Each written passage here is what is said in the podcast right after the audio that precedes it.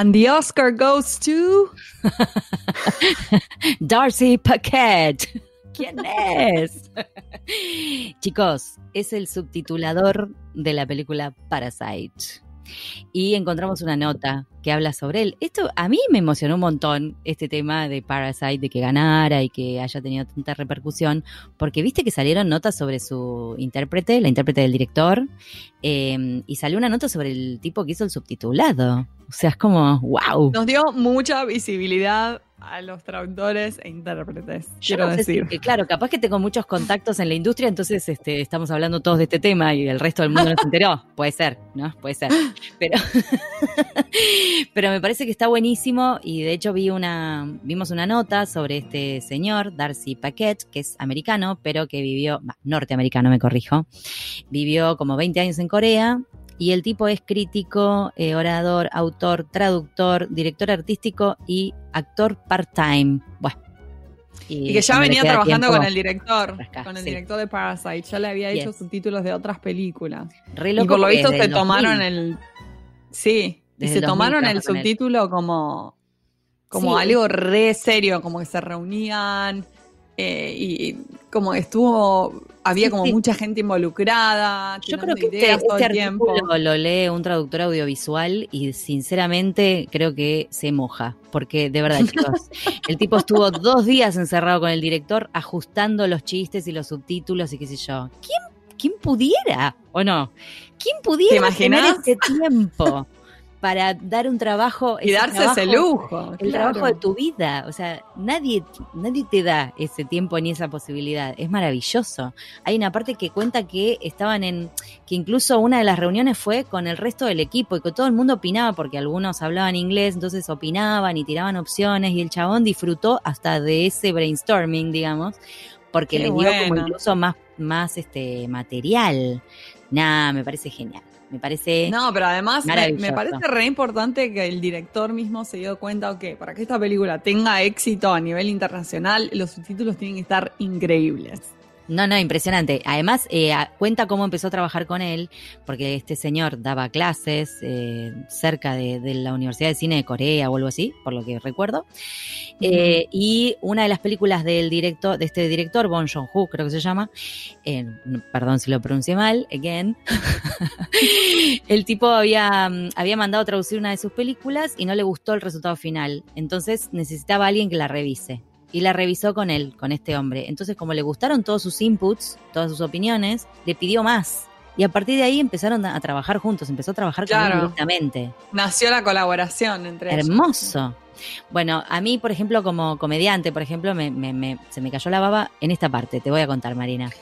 Cuando dice, porque es lo que siempre, siempre, siempre me tortura cuando veo comedia eh, subtitulada o doblada incluso, ¿no? Porque sabemos que traducir humor es muy difícil.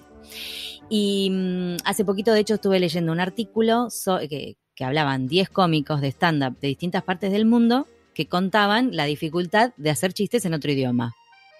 ¿No? Y es, fantástico. No solamente por lo cultural, por supuesto, por el aspecto cultural, que es muy importante, sino por el aspecto gramatical porque en muchos idiomas el, la punchline o el remate que se le dice cae en distintos. No queda en el mismo lugar, claro. Exactamente, cuando lo traducís, ¿no? Y este tipo dice acá lo mismo, algo sobre el timing de la, del remate, ¿no? Que puede ser diferente del coreano al inglés. Y el chabón dice que sentado en un cine eh, viendo un film coreano con eh, audiencia extranjera, se dio cuenta que la gente se reía cuando veía el remate hecho por el actor. Más allá de que no entiendan la, no entendieran. A pesar de no entender lo que estaban diciendo, eso es lo que Exactamente, se daban cuenta, porque esto, esto en humor es así, el remate se marca, el comediante marca el remate para que la gente sepa dónde se tiene que reír. Esto es así. Claro. Es teoría del humor. Ustedes piensan que los humoristas no tienen teoría, pero tienen.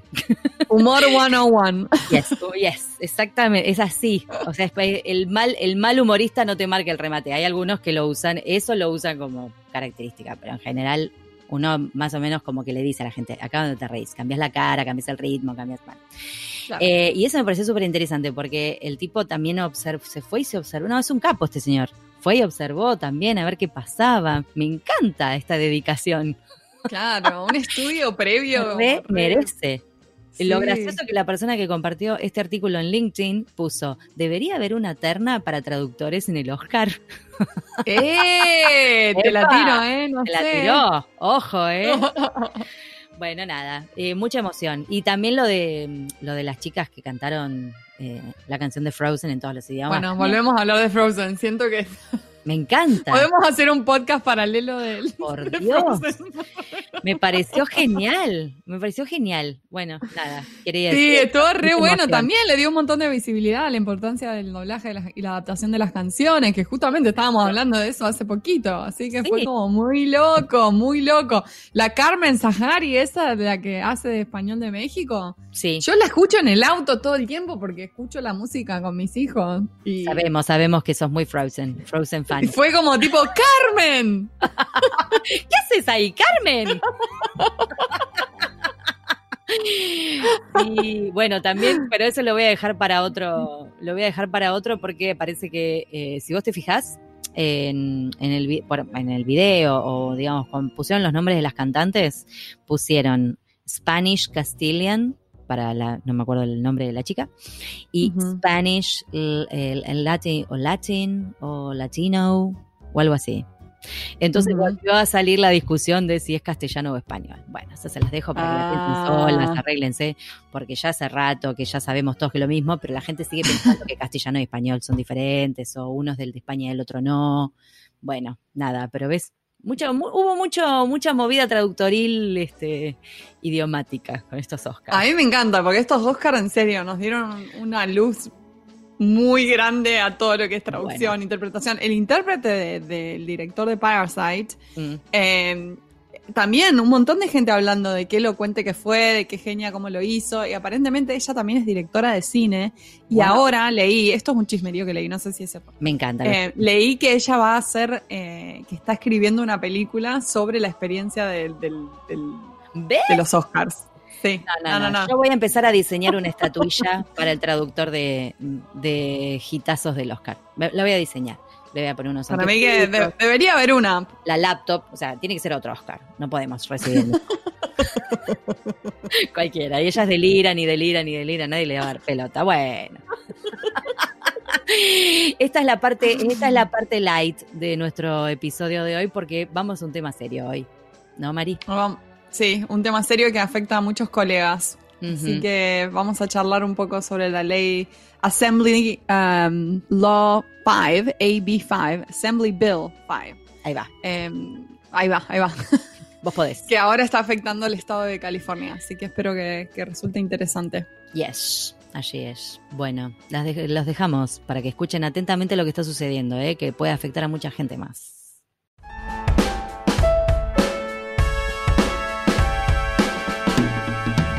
Hoy tenemos el gusto de entrevistar a Amy Benavides. Ella es nacida en Alaska, intérprete de inglés, español, casada con un colombiano.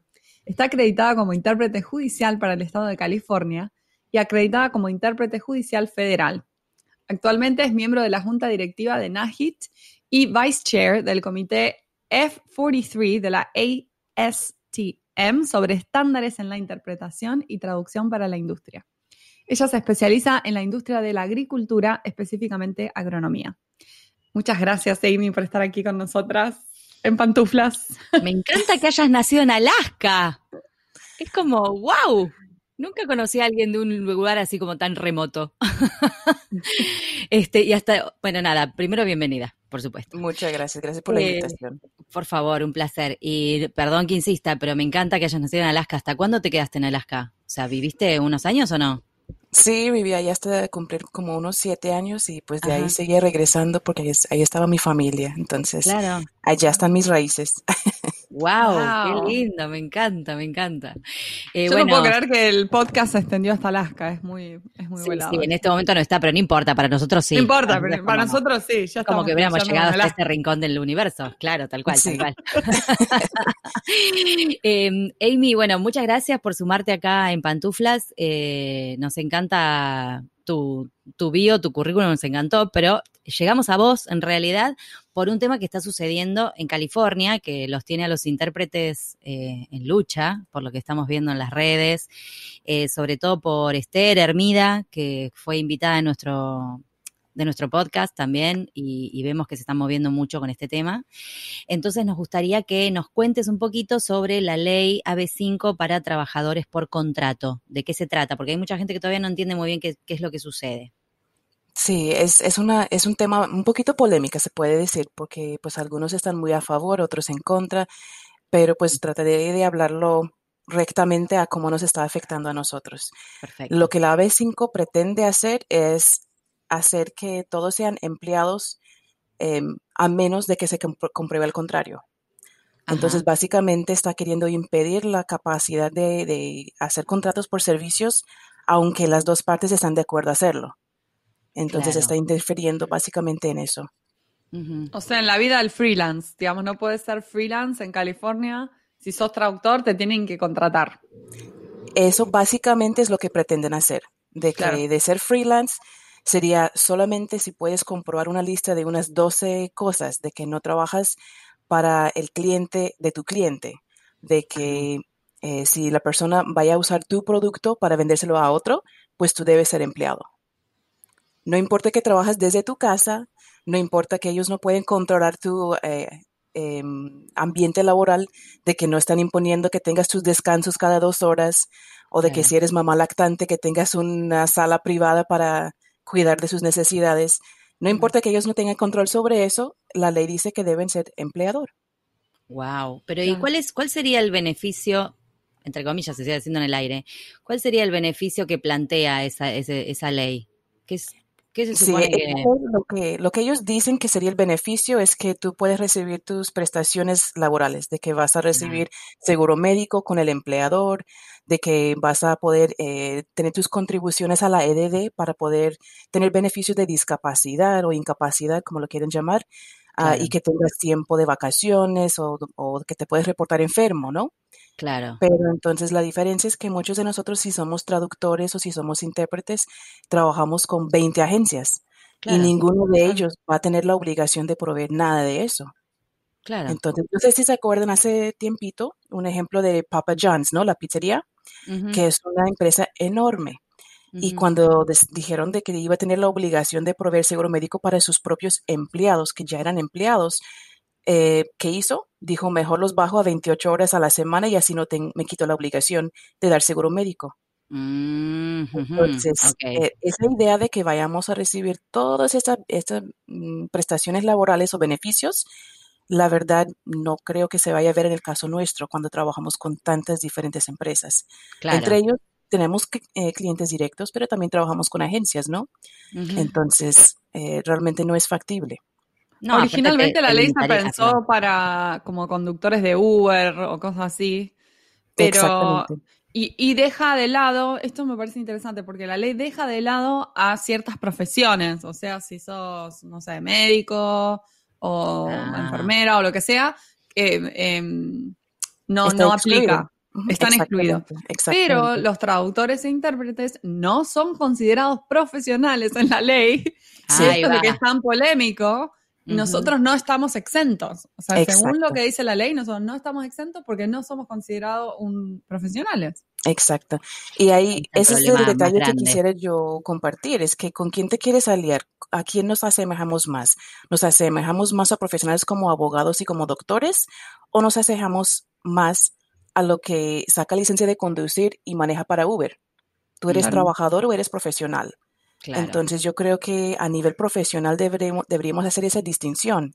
Exactamente. Sí, totalmente, se entiende perfectamente. y, la verdad, si alguien está trabajando para una sola agencia y están enviando a, ese intérprete a un solo lugar todos los días, pues ellos, la verdad, lo están haciendo mal. Y ahí ya existen remedios en la ley para uno presentar una queja y decir, pues más bien, yo estoy cumpliendo todas las obligaciones de empleado y no tengo los derechos y el empleador está recibiendo todos los, los derechos de empleador, pero no está cumpliendo sus obligaciones. Como en cualquier contrato, ¿no? Existen derechos y obligaciones.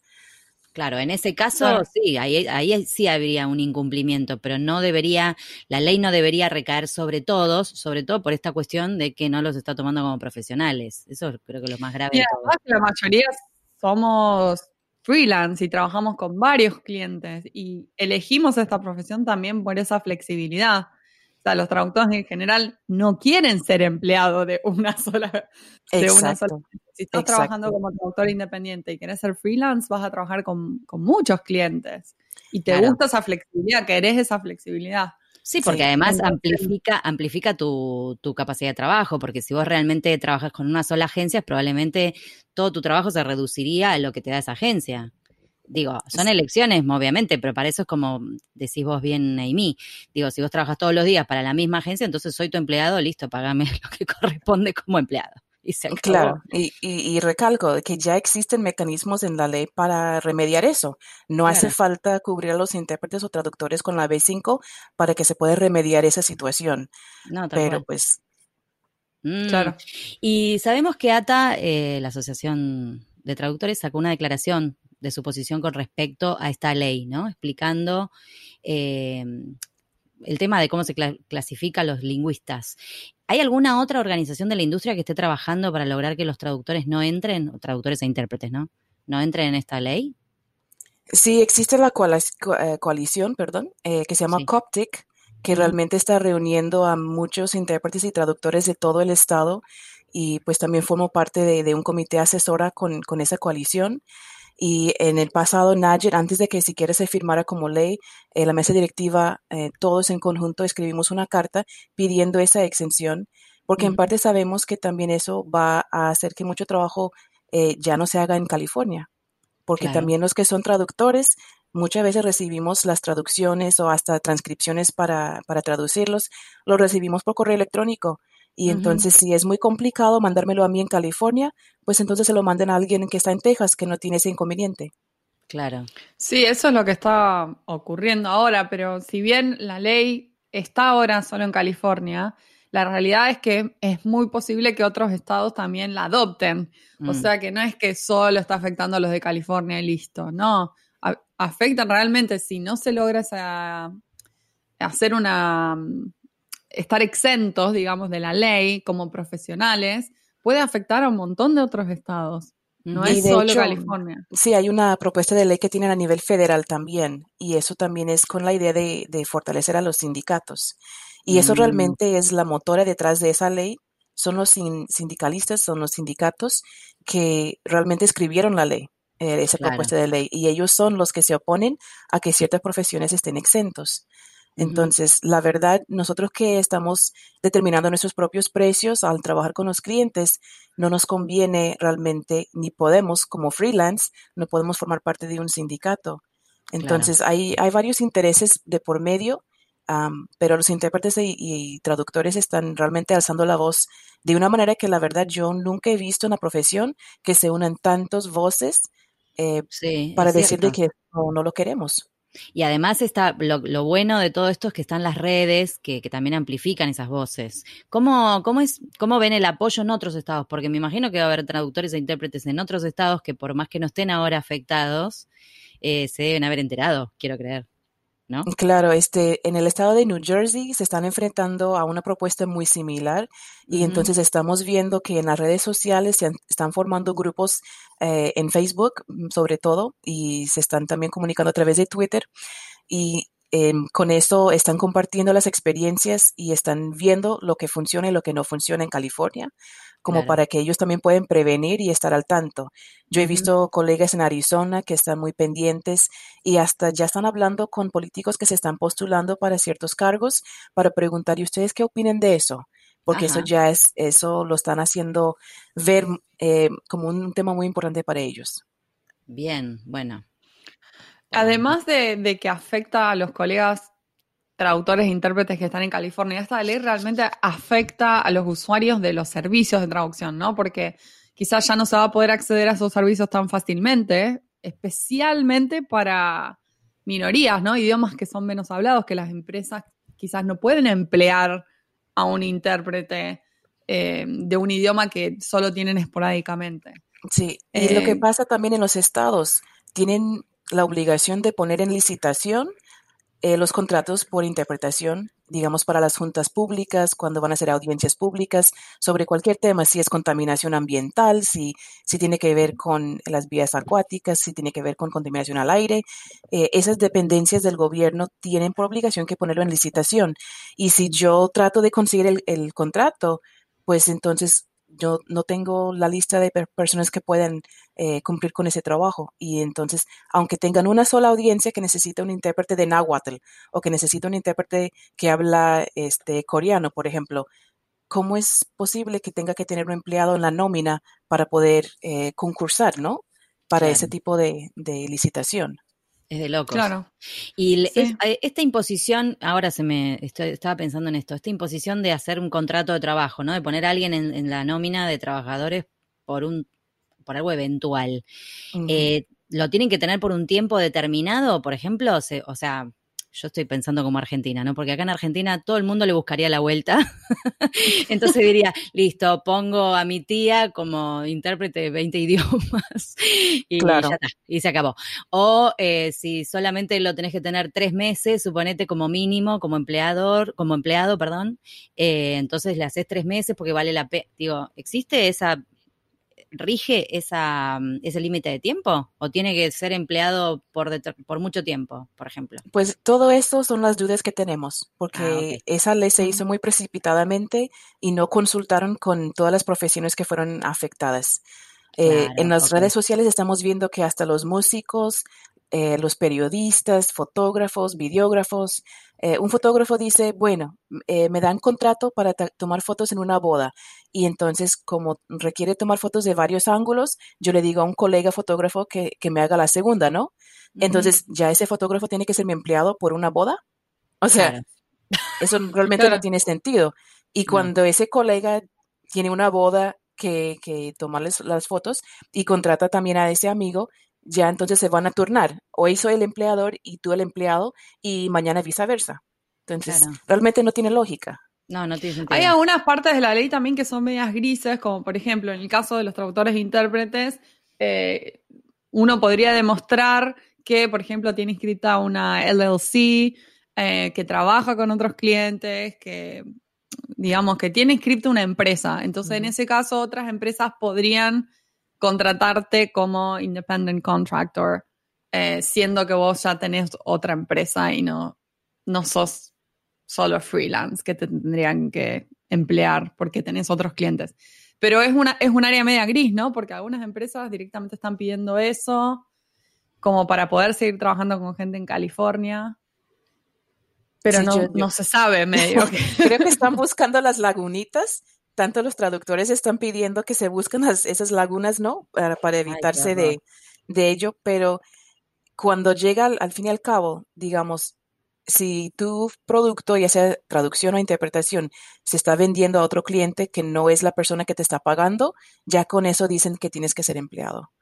Y entonces, buscando la manera de esquivarlo es, es muy complicado, es muy complicado. Por lo que estás diciendo, claramente esto fue mm, mal diseñado o por lo menos sin entender todos los vericuetos, digamos, de, a quién afectaría y cómo, ¿no? Por lo que estás contando. Y me parece fundamental entonces que, estén alzando la voz tanto, porque si esta gente por lo menos los escucha, pueden llegar a, pensarlo otra vez, ¿no? O sea, a plantear modificaciones a lo que están presentando ahora. Eh, ¿Hay otros, otros colectivos de profesionales que estén moviéndose como ustedes? ¿También?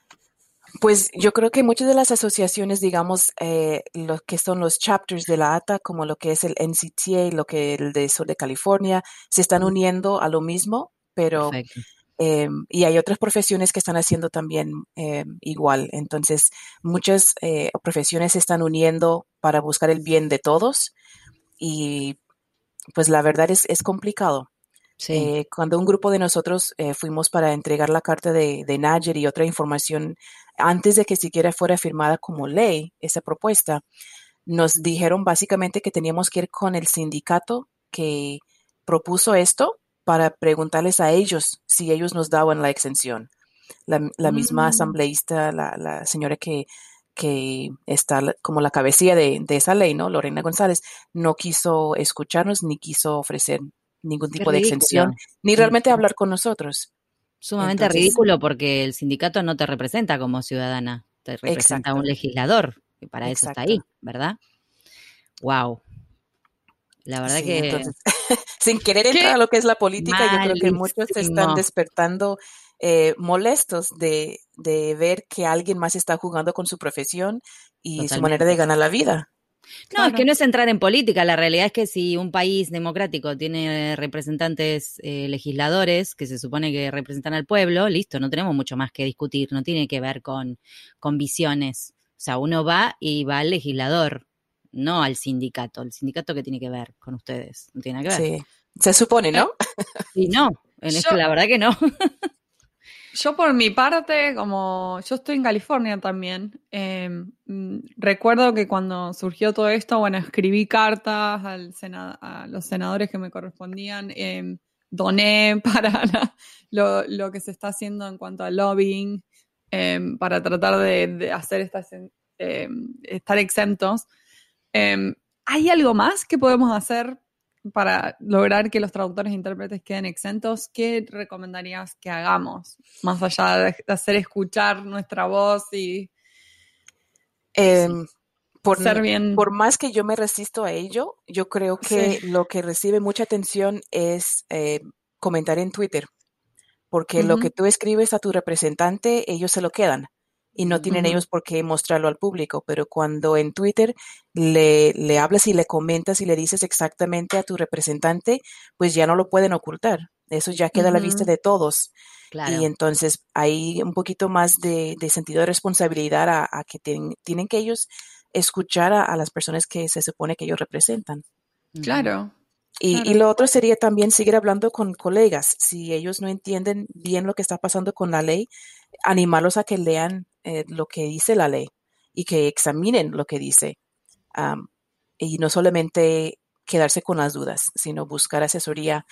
Em, en este momento es, muy complicado y, los mismos abogados ni saben eh, exactamente qué aconsejarle a la gente y la oficina del EDD está ofreciendo su información, pero básicamente lo que están diciendo es para, para no tener ningún riesgo, contrata a la gente como, como empleados y ya, pero que mm. eso, realmente es lo que pretenden hacer con la ley. eso no es una manera de ayudar al que es freelance a tener clientes directos. Y eso es un argumento que se ha hecho, pero eso no es lo que pretende hacer la ley. Y mm, Amy, sí, porque quizás esto lo están escuchando colegas de Estados Unidos, no solamente de California, sino de otros lugares. Si alguien tiene dudas sobre esto, quiere recurrir a alguno de ustedes que están más en el tema, eh, ¿dónde pueden escribir o dónde pueden recabar más información? Sí, en la, la página de Coptic, que es la, la, Coalition of Practicing Translators and Interpreters of California, eh, tenemos mucha información en esa página y también eh, hay un grupo en Facebook uh, de Coptic igual y muy interesante si quieren ver todas las profesiones que están afectadas. Hay una página en Facebook que se llama Freelancers Against AB5. Sí, la vamos a Entonces, eh, sí, eso viendo cómo es que muchísima gente está viendo afectada y se les están cancelando contratos. No cancelar en el sentido colombiano de pagarlos, sino de poner fin a sus contratos, ¿no? de poner fin, bien. Sí, claro. Sí. Eh, em, en esta, en esta temporada de Pantufla estamos terminando todas las entrevistas con una pregunta final que es ¿cómo ves al traductor del futuro? Así que nos vamos a salir un, un ratito del tema Uh, Assembly Bill 5 para pasar a, algo más futurista. ¿Cómo nos ves en el futuro? Em, yo los veo mucho más especializados. Lo que, lo que yo pienso es que la traducción que es del día a día de, conversaciones normales es cosa de ayer. Em, mm. Yo pienso que el traductor de mañana realmente es para unir culturas como lo que estamos viendo con la película de Parasite, de Parásito, ¿no? Eh, estamos viendo que el, subtitulado y, todo esto lo están viendo más como un, mecanismo para mm, de, mercadeo, ¿no? De alcanzar otros mercados que de otra manera no tendrían manera de hacerlo.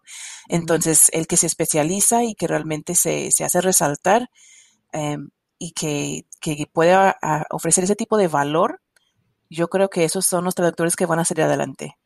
Eh, el que simplemente está traduciendo una carta de hola, buenos días, ¿cómo está? Pues no creo que vaya a tener mucho, mucho que hacer en un futuro. porque pues sí, las traducciones a, máquina no estamos a favor de ellos, pero también sabemos que para cosas demasiado básicas, pues sí cumplen su función, ¿no? Entonces, como yo lo veo, la traducción especializada, eh, tanto a nivel comercial como a nivel, nivel, cultural, es la que realmente tiene eh, un buen futuro. No sé, ¿ustedes qué opinan?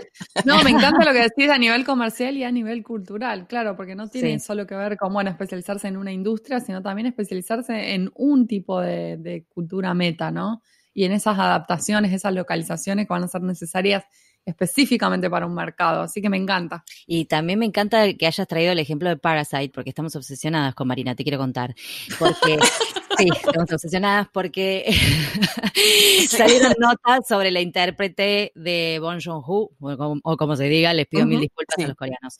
Eh, después también estuve leyendo sobre el que subtituló, que hasta incluso se reunió con el director, o sea, me voló los pelos todo este asunto y que para todos nosotros en general, porque cuando el cine viene de Hollywood, estamos todos acostumbrados a que esté traducido, subtitulado, bla, bla, bla, cuando el cine viene de otra parte del mundo, se nota más, ¿no? Nuestro trabajo, aparentemente. Sí, eh, le da mucha más visibilidad, que está re bueno. hasta encima el cuadro musical de Frozen en todos los idiomas, parece que nos hubieran dedicado los Oscars a nosotros. Yo no sé ustedes, pero para mí nos lo dedicaron. Para mí. Sí, lo, que no puse en el bio que, en el biografía que, les mandé es que también estoy una obsesionada con los, los dramas coreanos. Entonces. Ah, mi hermana también.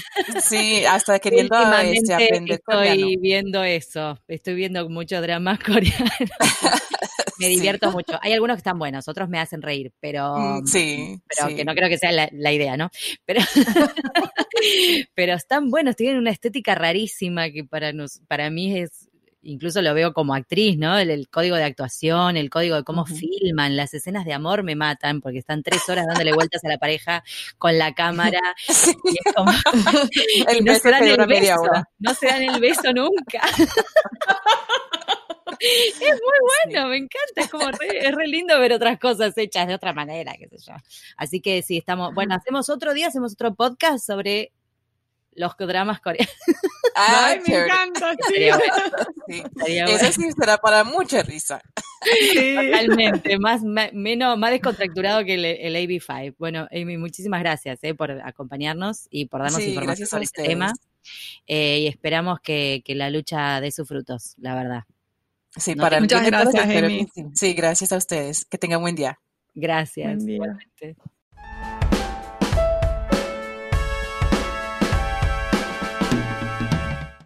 Este fue un nuevo episodio de En Pantuflas. Podés encontrarnos en la página en guiondelmediopantuflas.com y suscribirte para escuchar los nuevos episodios en Podcast Addict, Google Podcast y Spotify. Prohibida su reproducción Los Ángeles, Marino, Paula, Caballito, Argentina, las pantuflas de flamenco son mías.